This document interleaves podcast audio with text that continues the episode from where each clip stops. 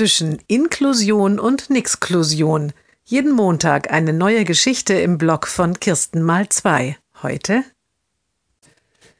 das Mädchen ist in der Abschlussklasse der allgemeinen Schule. Wie geht es jetzt weiter? Die Eltern schauen sich eine berufliche Maßnahme an.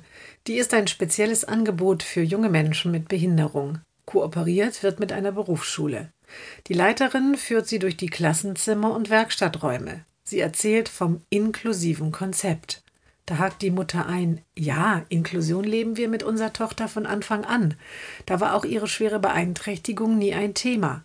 Aber ich lese in ihrem Flyer immer wieder etwas von Aufnahmekriterien. Wie passt das zusammen? Natürlich holen wir die jungen Leute da ab, wo sie stehen, erklärt die Leiterin. Aber eine hohe Eigenmotivation und eine gewisse Selbstständigkeit erwarten wir schon.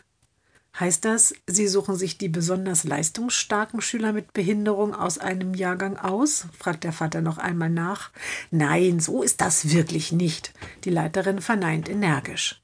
Und weil sie jetzt bei ihrem Rundgang gerade im Lehrerzimmer angekommen sind, zeigt sie auf zwei Männer, die dort Kaffee trinken.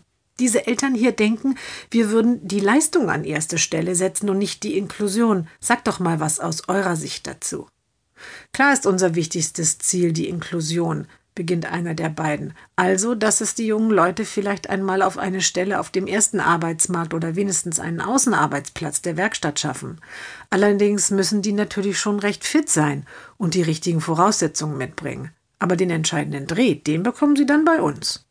Der Vater schweigt eine Minute nachdenklich. Dann sagt er Aha, und dann verabschieden sich die Eltern.